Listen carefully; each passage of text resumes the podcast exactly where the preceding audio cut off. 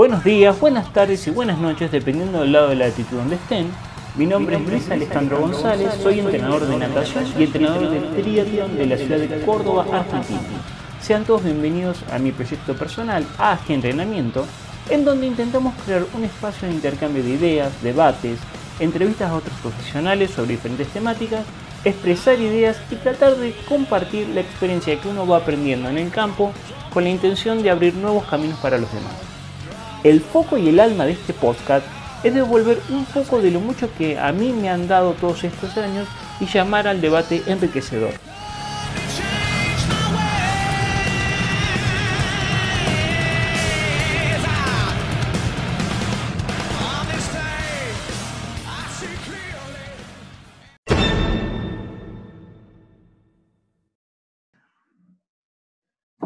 Vamos a empezar.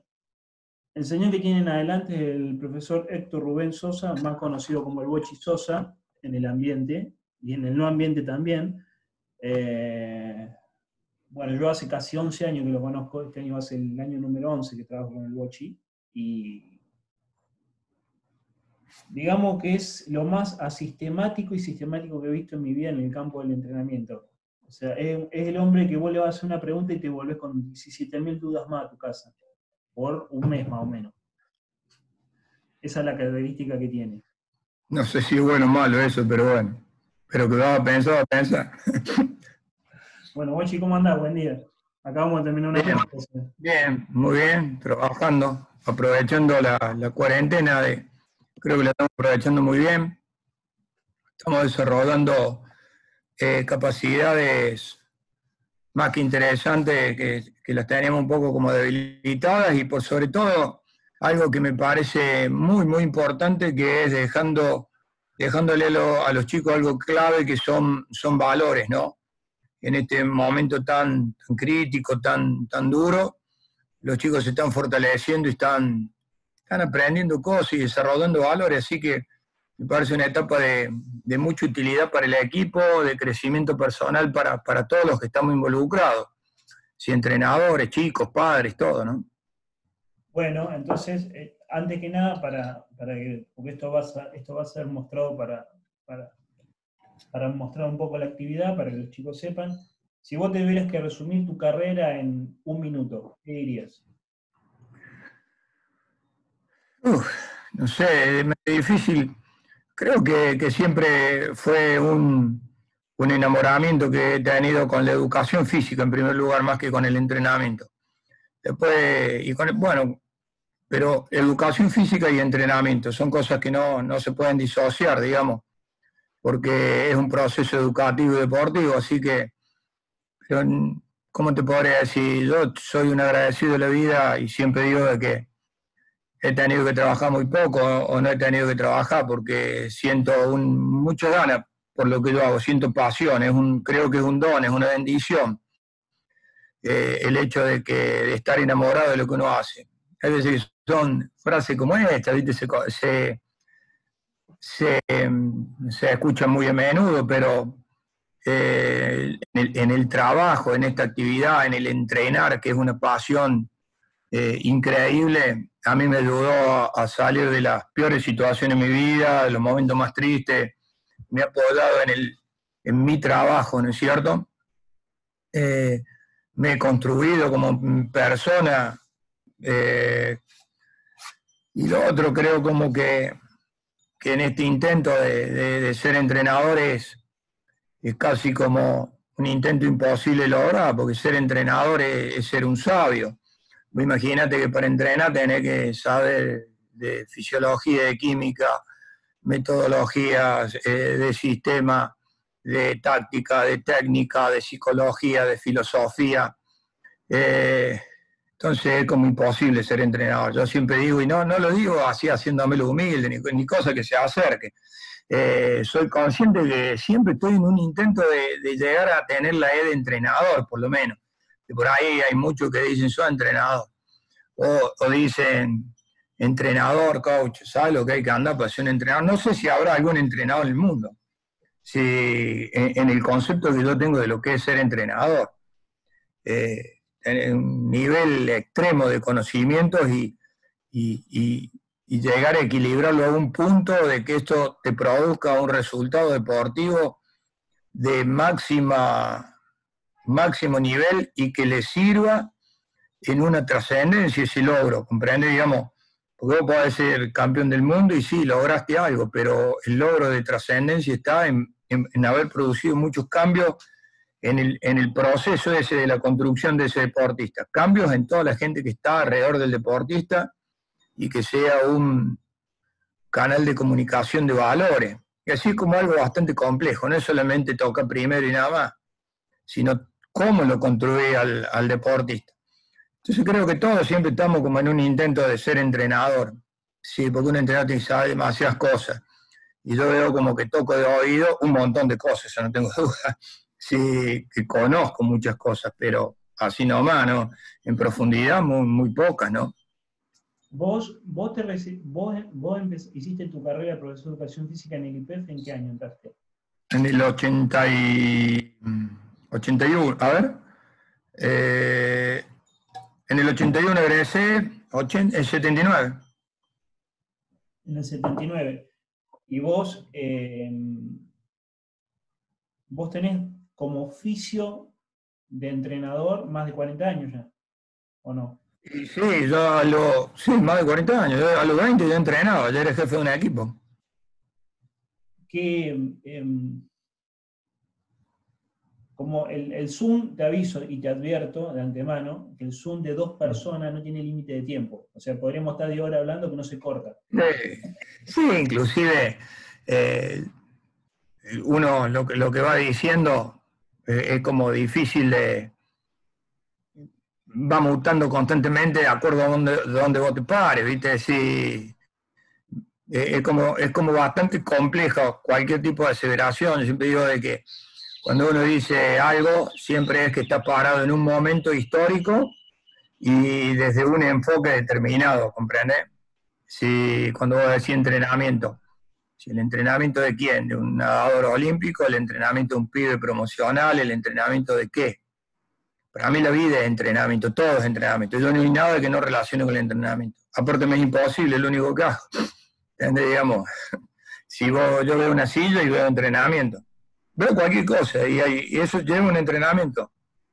Hay, una, hay un punto por ahí, eh, para que la gente sepa, eh, las charlas que se pueden generar al costado de la pileta mientras se entrena el equipo, en los momentos que son un poco más suaves las cuestiones, pueden ser eternas y de los temas más alocados posibles. O sea, la, una primer pregunta disparadora sería hacer, en función a lo que dijiste, pero Vos hace más de 40 años que entrenas. Vos te recibiste de profesor de educación física, siempre estuviste relacionado a la natación, lograste una medalla olímpica en natación después de más de 50 años.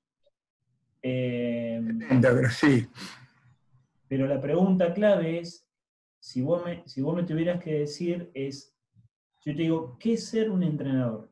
Si vos le tuvieras que decir a un chico que se quiere dedicar al entrenamiento, en función de que hoy día, en función de que hoy día, con la tecnología de la información, cualquiera tiene acceso. Hoy eh, eh, es muy difícil, o sea, eh, yo tengo una biblioteca llena de libros, puedo fijarme en internet, o sea, todo el mundo tiene acceso al entrenamiento, que no era algo que vos había desde cuando vos te recibiste en el grado. No, ni O sea, y ese, ese como un primer punto, si vos tuvieras que definir, si vos me dijeras a un chico que sale del profesor de educación física, que se te acerca y dice, profe, quiero aprender a entrenar.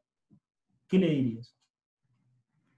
Y la construcción más, importante se hace la práctica. Sin práctica es imposible, ¿entendés?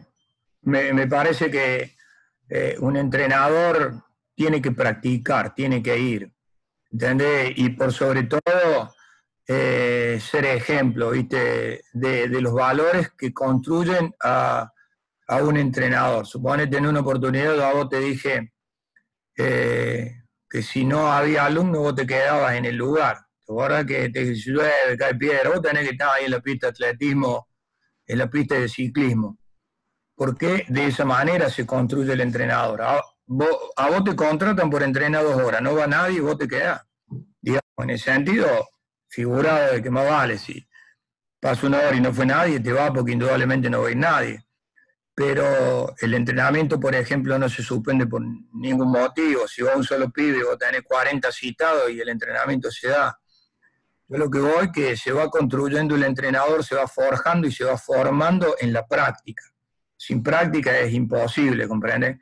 Yo hoy por hoy veo de que la mayoría de los chicos tienen algunos conocimientos teóricos o muchísimos conocimientos teóricos y no saben nada porque los tenés que jerarquizar y de ahí surgen los saberes. Cuando vos asocias conocimientos, los jerarquizás los conocimientos, los alineas los conocimientos, empezás a tener un saber. Y la suma de saberes te acercan a lo que sería como una sabiduría del entrenamiento que es casi imposible, pues no es imposible. Entonces, si alguien me diría qué tengo que hacer para ser entrenador, primero empezar a comportarte como un entrenador. Eh, y cómo se comporta un entrenador, y es inquebrantable. Si llueve, está entrenando, si hace frío, está entrenando, no tiene excusa. Primero, cabeza de entrenador, actitud de entrenador y práctica. Y después lee lo que vos quieras, el consumo, la mitocondria, esas pavadas que son fáciles de acceder. Eh, hay mucho que invierten horas y horas, muchísimas horas en el comportamiento de la célula cosa que jamás van a ver y que tiene una variación en, en una fracción de segundo por una noticia ah, precompetitiva que desequilibra todo el organismo, el metabolismo y la fisiología. ¿Entendés? Que se yo, por ahí, yo en, en algunas épocas discutiendo sobre el NAT, enzimas y anda, anda mostrámela, ¿viste? Sí. Me parece que es práctica, ese es el punto número uno. Y cortarte como un entrenador, ¿no? No, no, no, no leer tanto como un entrenador. No es que no hay que leer, ojo, ¿no? O sea que... Claro o no, pero bueno, es como siempre lo que hablo. El, hace... La resumida después. Una vez hace unos siete años atrás, uno, de, los, uno de los conceptos que, me diste fue que eh, un equipo o un deportista es reflejo de su entrenador. Sin duda. ¿Qué, significa eso? ¿Qué, es que un, equipo es reflejo de su entrenador? Y, es literal, digamos, un, deportista, bueno, es muy, muy profunda la pregunta porque eh, son cosas desde energéticas, ¿no es cierto? Un, un deportista que, por ejemplo, se queda faltando 5 metros es reflejo del entrenador, ¿entendés? Del convencimiento del entrenador, de la consistencia del entrenador, de los valores del entrenador. Eh, es imposible que un, eh, un deportista refleje algo que no es el entrenador. por ejemplo, desde si un, si un nadador se va, por decirte algo, en un momento a mí se me han ido, ha sido porque ha habido en esos momentos flaqueza o una falta de convencimiento de estar en ese momento, en ese medio, en ese entorno, eh, porque ese entorno estaba muy contaminado eh, desde lo espiritual, desde lo energético, y uno no ha querido estar. Entonces, ante el reconocimiento directo de decir yo no quiero estar en, este, en esta vaina, como dicen los ecuatorianos, eh, terminan surgiendo cosas que hacen que el nadador se vaya, ¿comprendes? Entonces hay que estar muy atento a lo que uno siente, a lo que uno piensa, a las emociones al 100%, que son los que terminan, no sé si oscurezco o aclaro el panorama, pero es todo lo que se produce en la competencia, es todo lo que le pasa al entrenador. No hay nada que, este, esto como es algo que va a ser público, pero podría aclararlo en tu caso, yo siempre tomo como referencia con quién hablo, porque le, es más fácil interpretar.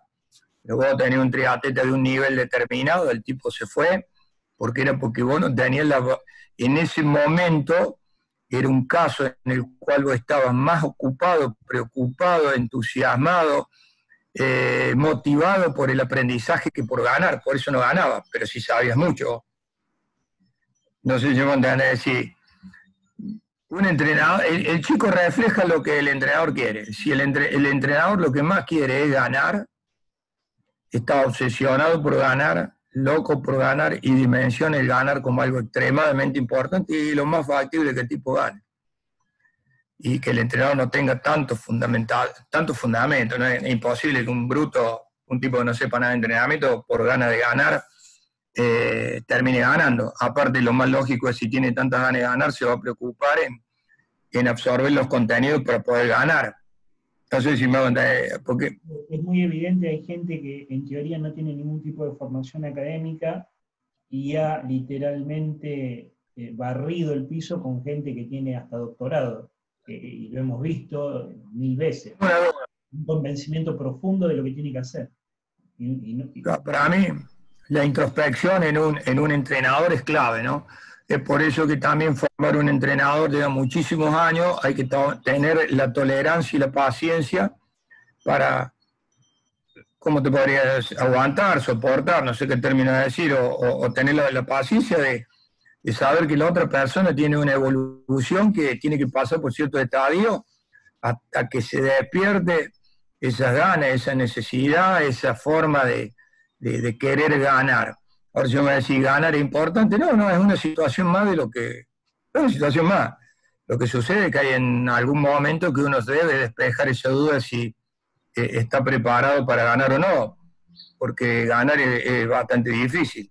Digamos, soportar el ganar es 500 veces más difícil que soportar el perder. ¿Entendés? Soportar el ganar es bastante duro porque gana uno solo. Perder pierden todo. Si corren mil, ponele, hay un millón de nadadores, bueno, de ese millón de nadadores termina saliendo uno solo campeón del mundo. Miércoles, hay, hay que soportarse si uno solo, de, que de un millón, de 20 millones. ¿Entendés? Digamos, es más fácil formar parte de los otros, de los 19 millones y pico que quedan afuera. Pasa desapercibido, eh, menos, de, menos de gasto energético, menos de un millón de cosas que son como extremadamente complicadas explicarlas, ¿no? Si el ser único en algo implica un desequilibrio muy grande por todos lados, ¿no? Entonces hay que, irse, hay que prepararse para eso, hay que soportar eso, hay que estar dispuesto a soportar eso y uno inconscientemente evalúa si vale la pena eso. No sé si soy claro, pero... Está bien. Si va a ser algo público, digamos, en realidad lo que quiero decir es que hay veces de que el tipo le gusta ganar, pero el ganar implica un costo muy alto, ¿entendés? Lo ideal sí, es la parte buena de ganar, pero ganar lleva un montón de cosas a las cuales uno tiene que estar dispuesto a, a, a dejar. En primer lugar, asumir que va a estar solo más que nunca rodeado de millones de tipos, pero solo. El perdedor siempre está acompañado de realmente por mucha gente. El perdedor tiene, tiene novia, toma mate los domingos. Es normal. Ahí una de las primeras cosas que nos dijiste cuando nosotros entramos hace ya un par de años atrás es que el costo social que paga un entrenador por querer ser entrenador es muy alto. Y hay una frase hoy día, hay una frase hoy día que sea como, como se hacen populares frases, pero que implica que, no, que las dice la gente, pero no sabe realmente lo que encierra detrás, que es, por ejemplo, qué sé yo, yo soy entrenador 24/7, que es las 24 del día, los 7 días de la semana nunca, yo creo, esto va unido a varios conceptos. Otro concepto que el Wechi nos enseñó cuando entramos fue que te lleva 10 años darte cuenta que no tenés idea de nada, que no tenés idea de nada, y fue tal cual. Lleva 10 años darse cuenta que uno ha cometido errores y gastado energía en cosas que no tenían sentido para empezar a enfocarse. ¿Qué, significa eso? ¿Qué significa la vida del entrenador? ¿Qué significa la familia del entrenador, si la tiene? ¿Qué significa el, equilibrio? ¿Qué es eh, eh, equilibrio no hay. Digamos, el equilibrio está en que... El equilibrio es el equilibrio. el equilibrio es personal. Vos ponele, yo siempre digo de que mis hijos no tuvieron ninguna opción. Eh, para que un montón de chicos tengan un entrenador y un entrenador que cumple el rol de padre, ellos dejaron de tener padre. Ellos no eligieron no tener padre, pero no tuvieron opción. Es bastante duro y yo le he hablado con, uno de mis hijos, con Facundo, sí, que me charla bastante profunda en el hecho marcado por su disconformismo, ¿no? Y yo no me arrepiento para nada. ¿Entendés? ya está. Eh, es una opción que yo tomé en total libertad y total conciencia que yo estaba descuidando a mi hijo. Si por ahí alguien que escuche te diré, este un idiota, este un desalmado, este, no, no, no, no, no, no, no. Si fue una opción en donde vos tenés una misión, una función que cumplir. Entonces, una función de trascendencia, sin duda, que una función de trascendencia más que de ser padre, es probable que no haya pero yo consideré de que si yo hacía bien la función de entrenador, es probable que mis hijos sacaran algunas conclusiones positivas de eso. No, sé si me hago entender decir, pero eh, yo no fui, creo que fue una vez, dos veces al colegio de mis hijos, y tengo tres, a la Trini, fui la entrega de diploma, en la, en la, cuando se recibió de licenciada en ciencia política, una vez, no conocía la facultad, donde iba la Trini. Sí, entonces, no, no lo digo como orgullo, sino es una situación y punto. Tampoco es ni que hay que aplaudirme, ni odiarme, ni nada. Para hacer bien las cosas te tenés que involucrar con eso al 100%. El 100% es 100%. Si a mí me acompaña una, mujer impresionante, espectacular, pero está hecha para acompañar a un entrenador. Y no, no dudo que, que, yo siempre digo, si algunos logros, algunos logros que he tenido como entrenador. Eh, eh, eh, digo, si yo hubiera estado solo, no se hubiera logrado más cosas. Sí, pero no hubiera tenido con quién compartirlas. Ya digamos, lo bueno es que he tenido una mujer que me acompaña siempre, y me acompaña, Karina. Acompaña al 100%, es casi como un milagro. Y si no me hubiera acompañado, sería un entrenador solo, pero sería entrenador. De eso... No te quepa duda. Mm, no se negocia, digamos, no, si vos me decís, ¿estaría feliz? No, lo más probable es estaría muy triste, está, pero sería entrenador, seguir entrenando, no puedo no entrenar. Si no se negocia el entrenar, en mi cabeza jamás pasó la posibilidad de que haya algo que impida que yo entrene. Si, si a mí me hubieran dicho, si vos seguís entrenando, te dejo. Bueno, desde joven tuve una novia que me dijo eso, sí, me dolió en el alma, pero duró tres, no, tres minutos, un diálogo de tres minutos fue. Sí, es como que te digan, córtate la cabeza y seguís viniendo. Eh, esto no digo como, wow, qué bien, qué capo, qué entrenado. No, no, es algo que se da o no se da, digamos. Es como el tipo que quiere ser astronauta. ¿Quieres ser astronauta? Bueno, loco, ya está, ¿no? Te rodea toda la gente que quiere que seas vos astronauta. Uno no puede vivir con gente que, que vos querés ser astronauta y anda buscando gente que no quiere que vos seas astronauta mis hijos se, acoplaron, se alinearon, me alentaron en un momento y hoy creo que, no me lo han dicho, pero estoy casi seguro que están orgullosos de lo que he logrado y inclusive de los cambios que he hecho en mucha gente, he alentado a, a, que se provoquen cambios profundos en algunas personas. Entonces me considero que ese ha sido un gran éxito no tengo duda, suena soberbio, pero tampoco hay que pecar de falsa humildad. he producido cambios en muchos chicos, eh, cambios de conducta que, han servido. Entonces, bueno, si han servido y han modificado esa conducta y han modificado la sociedad, aunque sea mínimamente, no, no, no ha sido en vano la decisión. Y con el tiempo, luego que la Trini tiene las mismas actitudes que yo, y mis hijos son prácticamente eh, consciente de que hay que pelear por el bien común, por una sociedad mejor, y cuando vos la haces chiquitita, chiquitita en el sentido para mi familia, para mi familia, con mis hijitos, con mi hijito, termina siendo casi una estupidez egoísta. No, no sé si seré claro con lo que digo, pero es más abarcativo. Em, una de la, cuando fuimos la primera vez a ver un entrenamiento, vos lo que nos dijiste es que el alto rendimiento solamente se puede dar eh, si hay una política deportiva que lo sustente. sea, si no hay política deportiva, si no hay, no hay algo que lo sustente, el alto rendimiento se queda en los libros nomás. Como que los libros hablan de alto rendimiento y no saben todo lo que implica el alto rendimiento. los libros hablan como de la, de la última parte o de lo que vos tenés que aplicar. En realidad, un, entrenador tiene que tener en primer lugar la capacidad de gestionar. Suponete hay chicos que estudian cómo hay que enseñar a nadar, cuál es la técnica ideal de nado, eh, estudian sobre fisiología, qué sé yo, tienen muchos estudios sobre eh, entrenamiento. Pero ¿a quién se aplica es al nadador? ¿Y de dónde sacas el nadador? Y cuando uno ve que lo tenés, ¿dónde lo hace entrenar al nadador? ¿Entendés? Tenés que gestionar los andariveles. Yo siempre digo de que la capacidad de gestión para aplicar el alto rendimiento, ¿comprendés? ¿Dónde vas a, hacer el intento para rendir alto?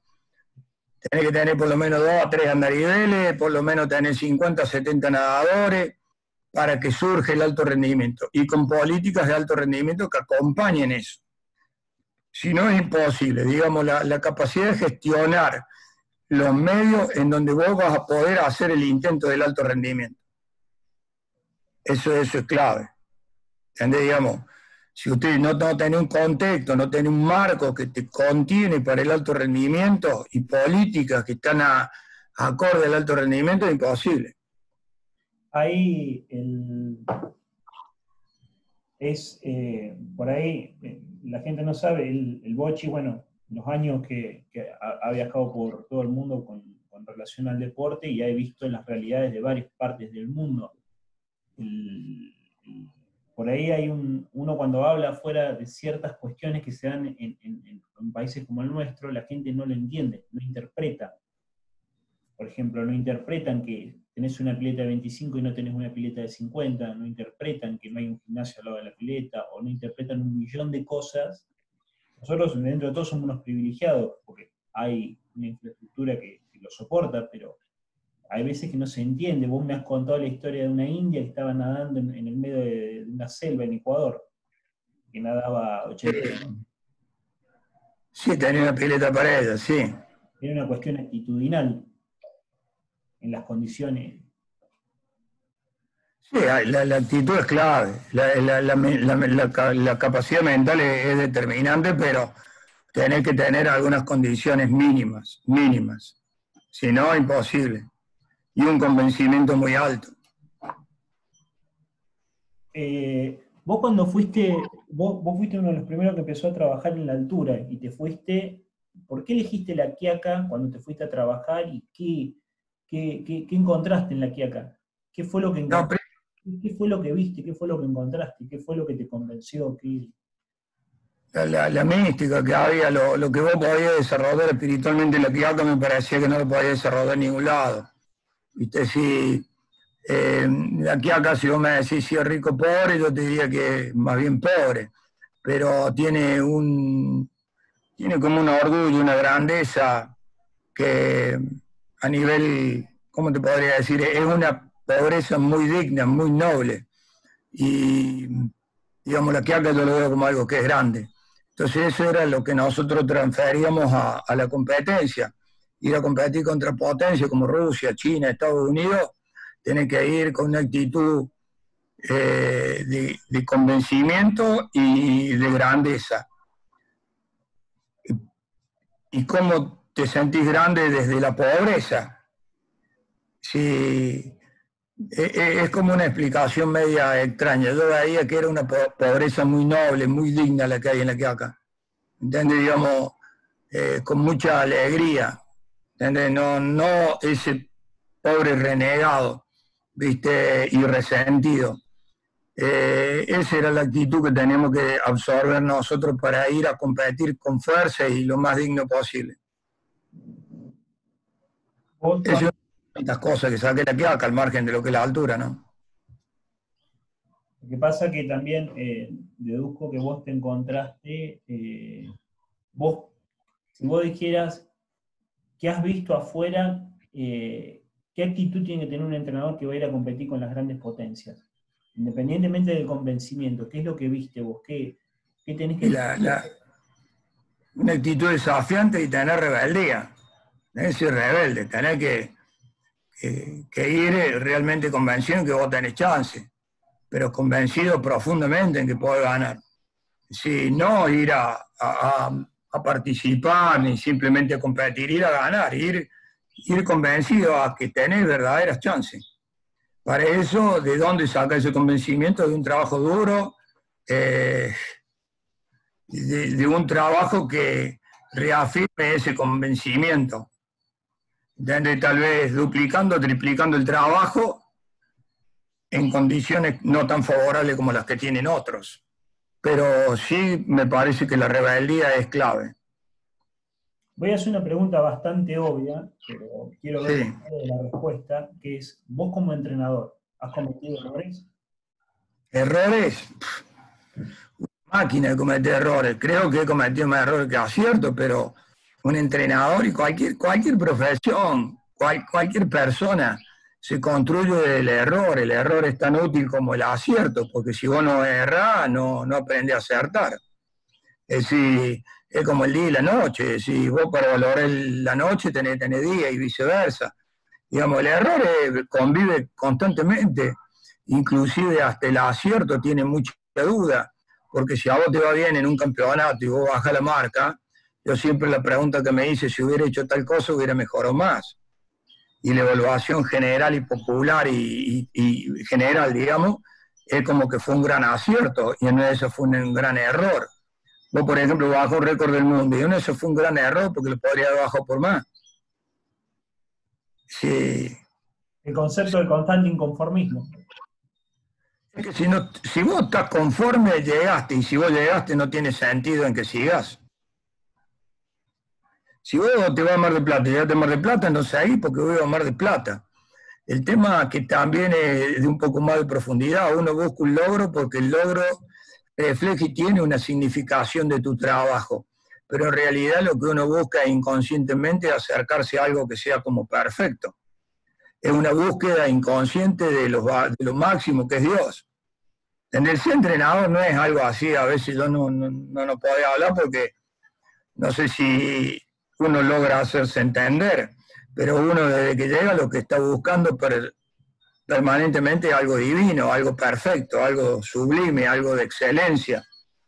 Entonces la excelencia eh, ya está con, uno ya está condenado a no lograrla. Bueno, lo va a lograr, eso es lo único, por eso somos humanos y estamos en este plano pero sí lo que tenés que hacer es buscarla permanentemente.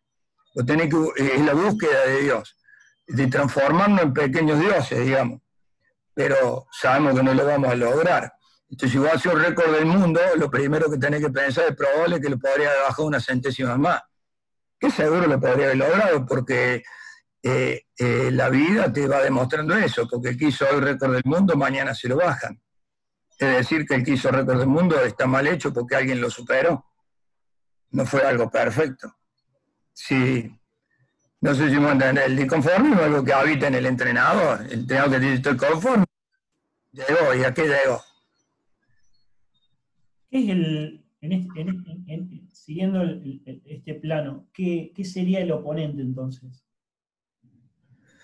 El oponente es un amigo que camina en busca de lo mismo al lado tuyo, de lo cual es un referente tuyo de que vos venís haciendo las cosas mejor que él pero siempre suplicando y pidiendo que el oponente sea bueno, porque si es malo, vos evolucionas más lentamente.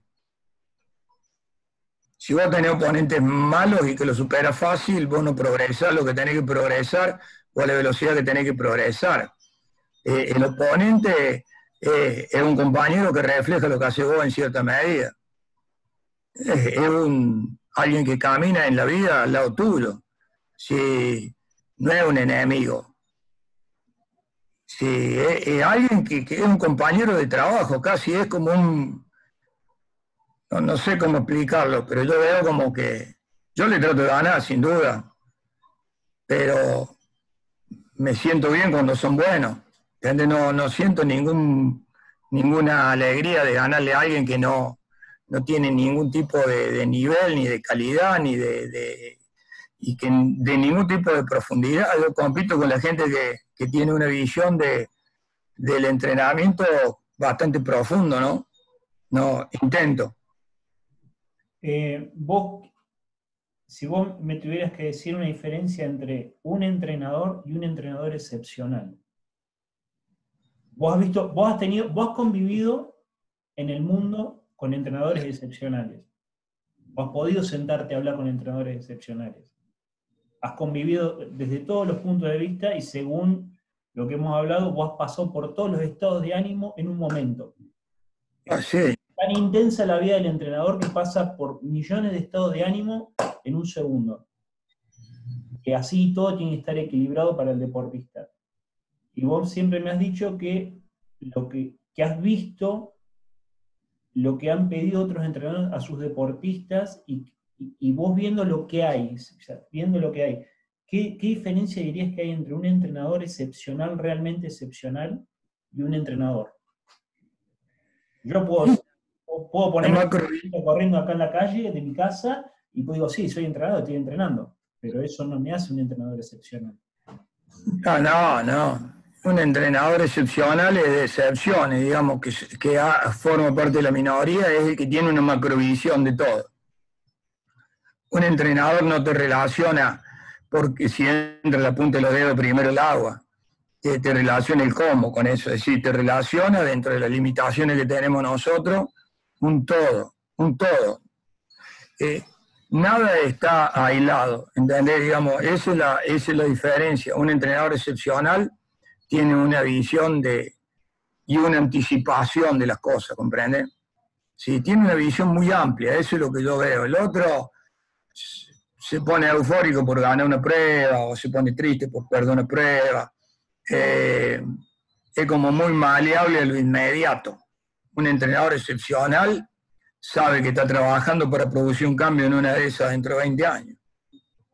Sí, y tampoco le importa si lo va a ver o no lo va a ver. Lo que le importa es contribuir en, el alto rendimiento, en algo excepcional, en algo diferente. ¿Son? Digamos, lo digo como entre los entrenadores y la gente que entrena. ¿Entendés? Es como decir un médico y un tipo que, te recomienda, yo te puedo recomendar, no sé, que tome patagina, pero eso no significa que soy médico. Sí, hay, hay mucha diferencia para mí entre los chicos que hacen un aparente entrenamiento o, digitan o dirigen rutinas o no, gente que lo que, lo que sucede es que también lo, excepcional sucede en todas las áreas en relación a la, al compromiso, a la profundidad y al nivel de conciencia de cada persona. ¿Entendés? El, el, desarrollo del nivel de conciencia, de ser consciente de algo, te permite alguna profundidad. Esa profundidad te va a hacer excepcional en el área que vos lo hagas. No sé si es claro. Lo que pasa es que llegar a esa profundidad uno tiene que pasar por varios estadios que no todo el mundo está preparado o dispuesto a pasar. Yo no he visto entrenadores, así como yo te pregunté el entrenador excepcionales, los, entrenadores que, yo tengo contacto, que son de una calidad interesante, eh, son tipos muy especiales, son unos tipos locos. Digo tipo, pues, no conozco muchos entrenadores mujeres, pero eh, se aplica todo. son... Sí, en, definitiva, me, parece como que esa búsqueda de la excelencia, esa búsqueda como de la perfección, le vamos a poner, que es imposible, eh, es ir modificando, y, pero a la raza humana, ¿comprende? Es decir, por estos chicos que nadan, uno los lo está preparando, en primer lugar, para que naden bien, después para que naden mucho, después para que naden rápido, después para que, que hagan un récord, después para que salgan campeones del mundo si es posible. Pero si después siguen estudiando y son, qué sé yo, doctor en bioquímica, que lo posible encuentren la vacuna ahora contra el COVID. Esa es la idea, que no se pongan un límite en la cabeza.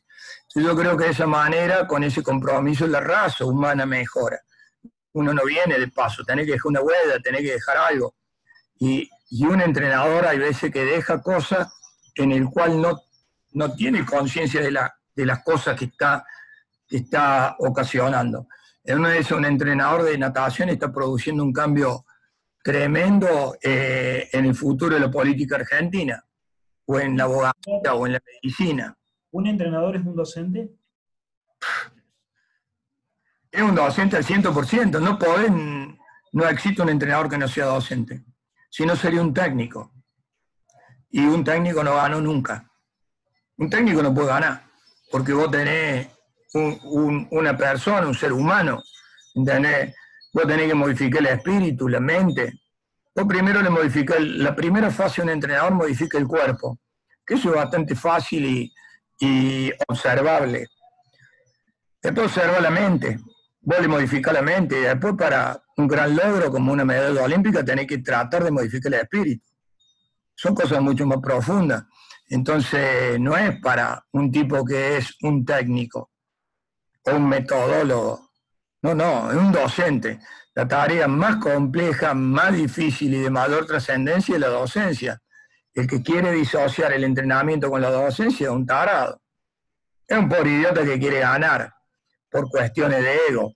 Digamos, quiere ganar para él, por él y para justificar en parte su trabajo. Nosotros hacemos un intento de justificar la existencia, no el trabajo. Y viste que hoy día, en relación a eso, viste que hoy día, eh, por ejemplo, hay muchas propuestas donde dice en base a los últimos descubrimientos científicos o en base a lo que la ciencia dice, en base, todo en base a de, y no y, es como que se olvidan cuestiones esenciales. O sea, el para qué hago esto. Dentro de un sistema y dentro de una lógica interna que hace un grupo. yo, eh, es como. Ahí entró, por ejemplo. Ahora, no la gente no sabe, ahí, ahí lo volví a activar. Me interesa lo que, lo que dijiste recién. Vos de la mayor presión, del mayor desánimo. De mayor angustia, la mayor tristeza pues rápido tenés que, que, meterte en foco. Vos sos el, que lidera la cosa. Si el líder marca el, clima, el ánimo y absolutamente todo. Vos sos la cabeza. A partir de que la cabeza falla, falla todo. ¿Entendés? porque por ahí se puede, ah, el, escuchar un concepto así puede, puede interpretar que que todo nace, o, que la filosofía es que todo nace el entrenador, pero la pregunta es, por ejemplo, ¿qué importancia tiene el alumno en el entrenador? O sea, hay una devolución, hay un feedback, hay una devolución de los alumnos que van madurando. ¿Y te va enseñando el alumno? No, no está. Claro. Y vos aprendés de Uno es la construcción de los alumnos que tuvo. Uno es el producto de los alumnos que tuvo. Imagínate cómo es indudablemente, yo siempre digo que, en mi caso, como cualquier persona, como entrenador, yo soy la influencia de mi maestra de primer grado, mi maestra jardinera, mi madre, mi padre, mis hermanos, la influencia que tengo de tuya, la influencia de que se cruzaron alguna vez eh, en, mi camino. Ese, soy el producto de todo eso. Y soy el producto de todos los nadadores que he tenido, que han sido miles. Es imposible uno se construye por el contacto de, los otros. Nos vamos retroalimentando entre todos.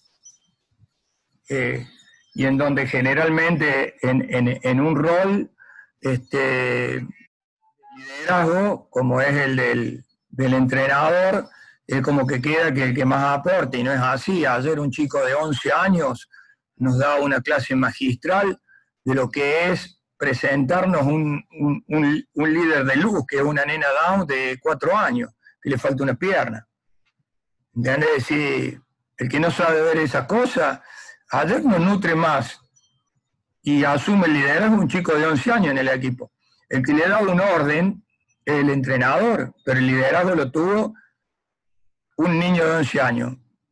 Y el, y el mensaje fue y el liderazgo y, la luz y, lo importante fue una nena down.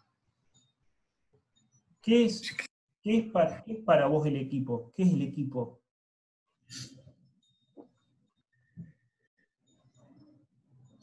y el equipo es que deja de pensar. El equipo, y para mí, estoy como mi familia, el equipo es, todo. Es impresionante, ahí es donde yo me he refugiado, es ahí donde yo vivo. El, equipo es, el, canal que uno ha elegido para realizarse, ¿entendés? es lo que me parece. Me gustaría, me gustaría hacer eh, en realidad tres preguntas que van conectadas como para dejar una lección a, los profes que vengan, que es la siguiente. Vos me contaste una vez que en el año 2004, cuando están en los Juegos Olímpicos con Georgina, antes de que Georgina corriera la prueba donde sacó la medalla, vos te quedaste dormido afuera. Sí, en una pileta estaba tomando sol y casi me tuvieron que buscar para que vaya, era en otra pileta, a donde se competía. Y vos lo que me dijiste fue que estabas tan tranquilo de que habías hecho todo lo que tenías que hacer, que por eso estabas relajado el día de la prueba. Todo vacío, aparte, tranquilo y vacío, más no podía haber hecho, pero te juro, más no se podía haber hecho. Desde mis posibilidades, desde lo intelectual, desde lo físico, desde lo emocional, desde todos los aspectos que involucran a una persona, yo sinceramente, eh, y estaba como muy feliz porque era un acto de honestidad, ¿viste? No había más, yo más no podía poner. Me decía, a ver qué podría haber hecho más. Nada, nada. Y, eso es lo que como me pone como orgulloso, que aunque sea una vez en la vida, uno hizo el 110%. Más no podía haber hecho, entonces después va a ser 100%, eh, el máximo, ¿y qué te queda? Y descansa, dormir, tranquilo, porque eh, generalmente todos pecamos de soberbio. Y llega un momento en que hay que asumir que esto es un juego en donde uno tiene que hacer el 100% y después todo queda en manos de Dios, ¿viste? No somos dioses. ¿Qué, qué puedo hacer Nada, vos, vos, podés hacer lo que vos podés hacer, entrenar de la mejor forma posible, hacer lo máximo, pero ganar una medalla olímpica, eso ya no, no está en tus manos. ¿Entendés? Digamos, eh, en todo aspecto vos querés, qué sé yo, cualquier conquista, eh, conquistar una chica y más de invitarla y, manifestarle que vos querés salir con él, que esto, que aquello, vos más no podés hacer, a partir de ahí vos te quedás tranquilo. Es un ejemplo tonto el que pongo, pero hay, nosotros tenemos limitaciones. Bueno, nuestra limitación a dónde llega. Y cuando vos haces 100%, de lo que podés hacer, ya está. Ya ahí te quedas tranquilo, no, no podés hacer más nada. Suponete nosotros ahora con esto que está pasando con la pandemia, y estamos ahora entrenando en doble turno y prácticamente estamos límites, si no me decís, estamos haciendo casi lo que más, más podemos hacer. Entonces eso es lo que nos da una tranquilidad y es lo que nos permite que los chicos nos sigan al 100%. Nosotros tuvimos cero decepción en cinco semanas. Eso es un logro impresionante. Y eso te da tranquilidad. De ahí en más, ¿cómo sigue? Bueno, ya eso está en manos de Dios. Ya. No sé si seré claro, pero eso es lo que te da la tranquilidad. Eso te da paz. Y en definitiva, el juego no pasa por estar feliz, sino por tener paz, ¿no? El juego pasa por tener paz. Y, ¿no? Conectado a esta pregunta, vos me dijiste una vez que cuando volviste de los juegos, la energía tanto positiva y más negativa que recibí es muy grande. Entonces que lo mejor que puede hacer un entrenador es seguir entrenando, ocultarse y seguir entrenando. No exponerse. Sin duda. ¿Por qué? Y porque generalmente la, eh, el, nivel de exposición que, tenés, en donde muchos opinan sobre tu trabajo, ya sea para, para halagarte o para felicitarte o, para dimensionarlo, como los que lo critican, termina generando algún tipo de inestabilidad. Hay un logro deportivo, un logro deportivo y nada más. Un logro deportivo, un logro, punto. Eh, lo, que hace un entrenador entrena, trabaja, intenta producir modificaciones para la superación de, los chicos, ¿entendés? No te podés quedar en el logro y dormirte en los laureles y decir yo le, logré esto. Justamente nosotros tenemos un vocabulario que es muy rico, eso es pasado, logré. Y si yo sigo vivo hoy es porque tengo que lograr otra cosa, eso ya no alcanza, es insuficiente. Que fue importante, sí, pero lo logré. Fui. Y yo no vivo del fui, ni de lo, del, del soy. Soy hoy, yo que soy hoy, un entrenador que está en búsqueda de producir modificaciones tan profundas en los chicos que estoy conduciendo para que sirvan a la sociedad, al bien común y si es posible que lo manifiesten a través de un logro deportivo y trascendencia. Digamos, logré algo importante, logré, fue. Es como que vos me digas, sos estudiante secundario. Bueno, sos estudiante secundario, fuiste. No sos ni un estudiante de educación física, pues sos un entrenador hoy. Y si sos entrenador es porque tenés que producir algo desde ese lugar. Es mi concepto. Yo no, cuando voy a competir a, no sé, a una pileta como el Kempe, en Buenos Aires o en China, yo no voy con lo que fui, voy con lo que soy. Sí, yo estuve en un Juego Olímpico de la Juventud con Delfinadini, doble diploma olímpico. Bueno, eso era, ese, eso era lo que tenía que hacer y ahora tengo que hacer otras cosas.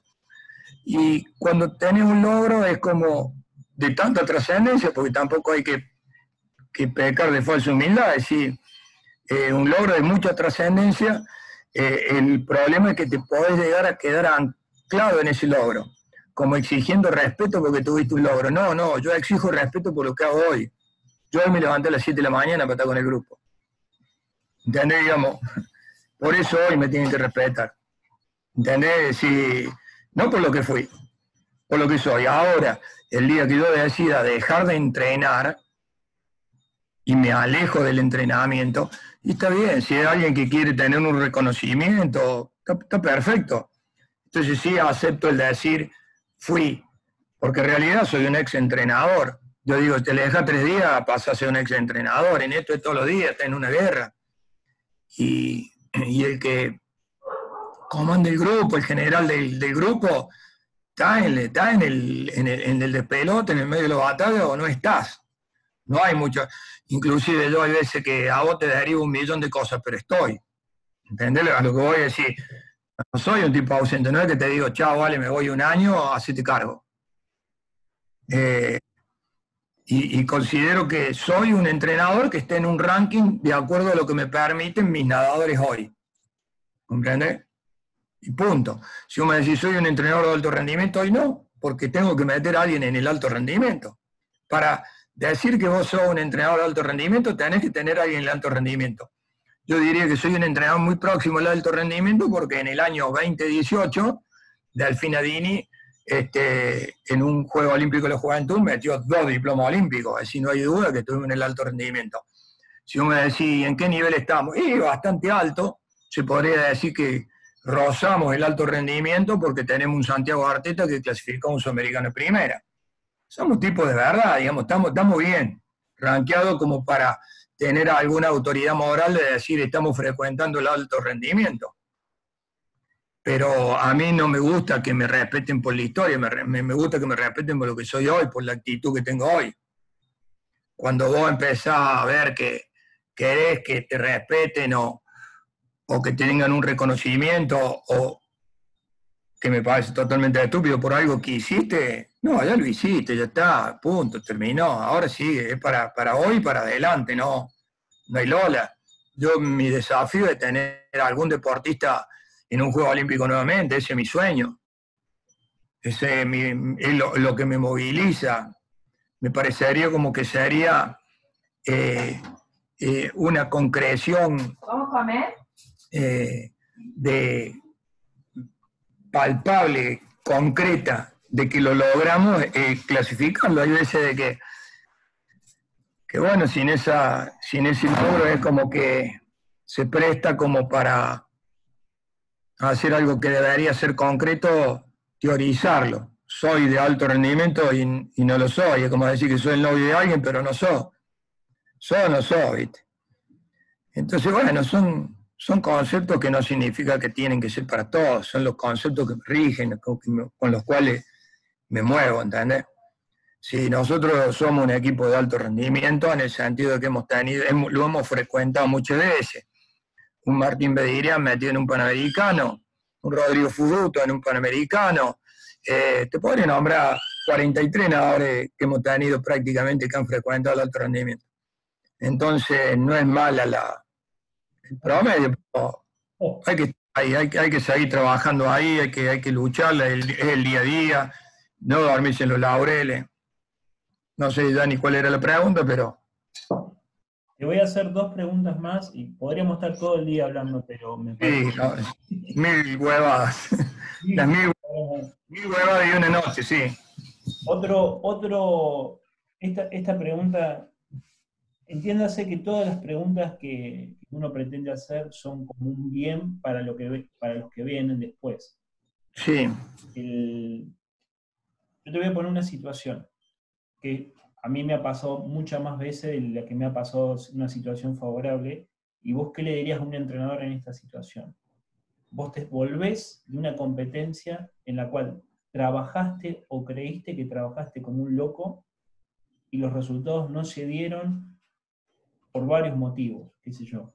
En una situación puede ser que no tenías, no lograste convencer al deportista de la visión que eh, no convenciste al deportista de la visión que vos tenías, la visión que vos tenías no era la correcta, o simplemente no ganaste porque alguien era mejor que vos. Entonces vos te volvés en ese silencio, en esa amargura con el deportista y vos tenés que estar fuerte para tratar de levantarle el ánimo a un deportista que está amargado.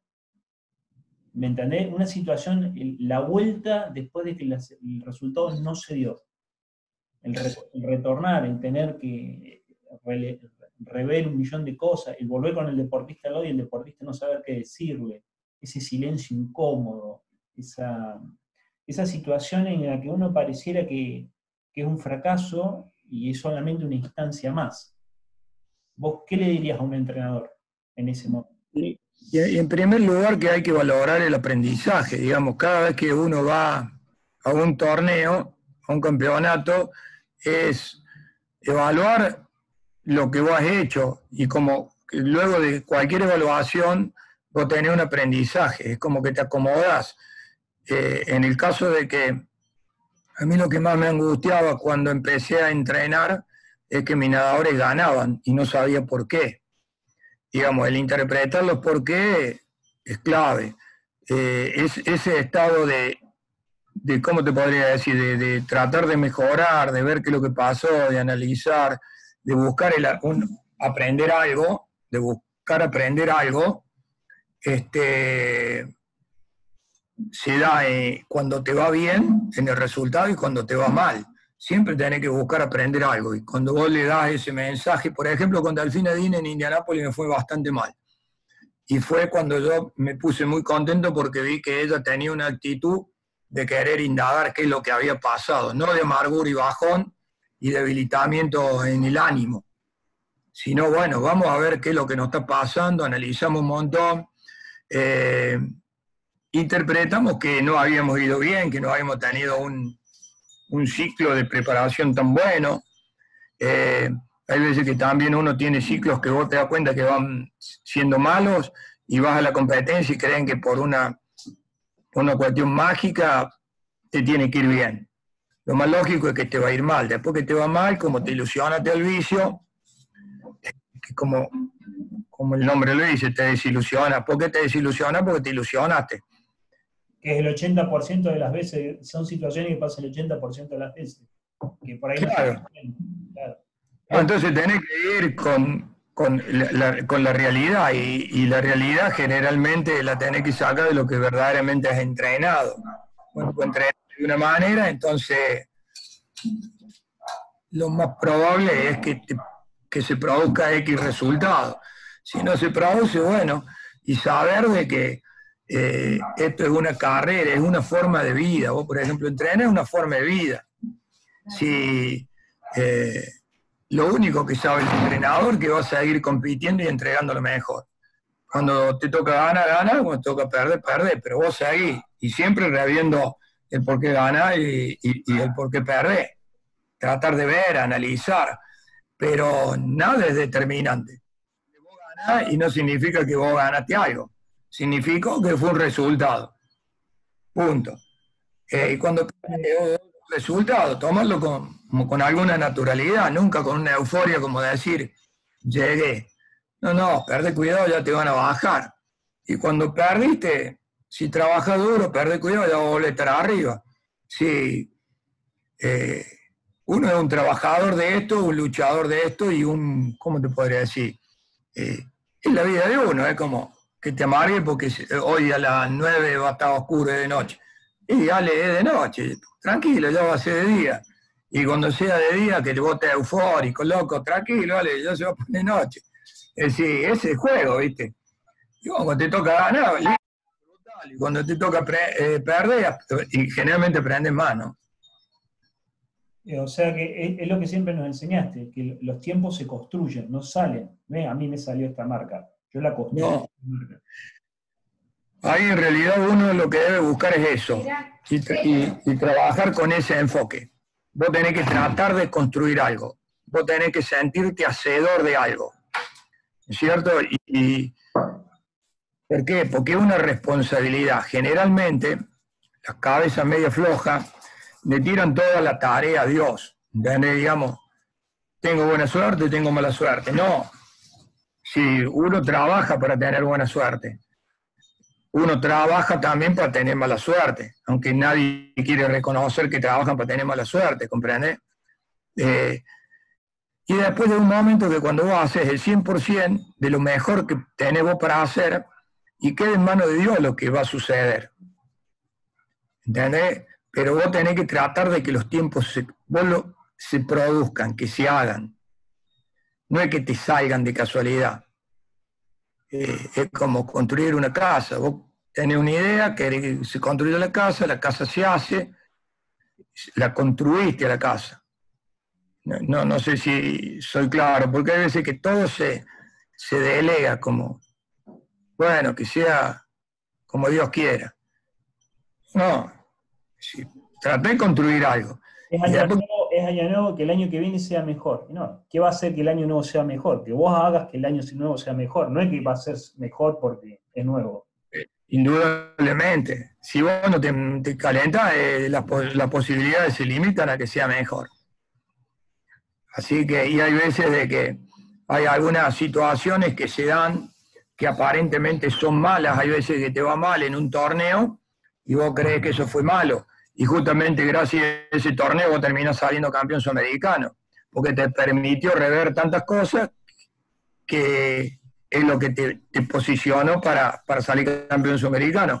Si en lugar de haber sido catastrófico ese torneo hubiera sido más o menos, bueno, o el entrenador no hubiera agudizado determinados pensamientos para ponerlo más arriba. Y, pues, repito, esto podría dar para estar todo el día hablando. Creo que es una, creo que es una masterclass de lo que es de, lo que de, entrenar. Pero el, si yo te hiciera, yo quiero que vos le hagas para el, para el que venga a la siguiente entrevista una pregunta, que vos quisieras que te conteste otra persona. ¿Qué pregunta le harías? La que vos quieras. algo referido a la felicidad, digamos, algo, o, o a la paz, si realmente encuentra lo, lo que espiritualmente está buscando en la actividad que está haciendo. Es decir, si realmente eh, el entrenamiento lo completa o, lo deja satisfecho con, relación a la felicidad y a la paz, ¿entendés? Porque vos para ser entrenador, yo te doy la respuesta, pero me gustaría saber qué es lo que piensa otro, porque termina siendo un indicador si es entrenador o no. Yo entrenando me realizo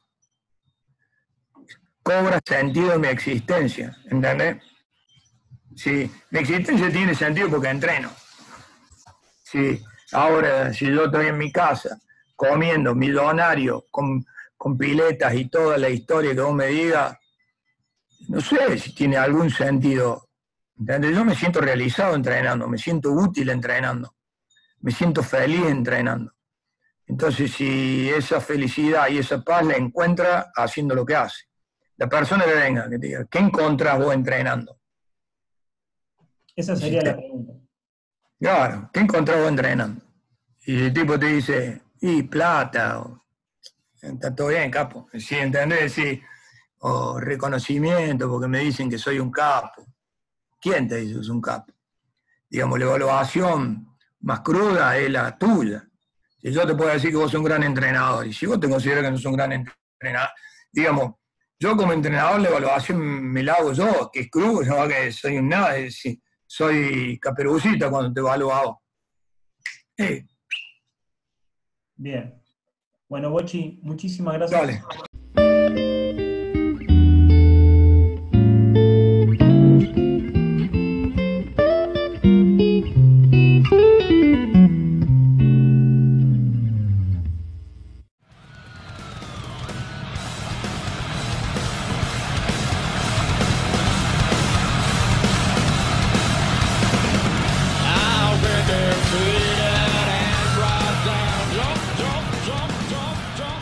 Espero que este capítulo les haya gustado. Recuerden transformar las palabras en acciones ya que este es un camino de un eterno aprendizaje y la acción siempre tiene el lugar principal. Si te gustó esta información, date una vuelta por nuestro sitio web AG Entrenamiento, en donde vas a poder encontrar un montón de información como esta, artículos, videos, entrevistas a otros profesionales y espacios de debate abierto, que eso es muy enriquecedor. También podés seguirnos en Instagram, Facebook y en nuestro canal de YouTube como AG Entrenamiento. Mi nombre es Luis Alejandro González y los espero en nuestro próximo encuentro. Cuídense mucho.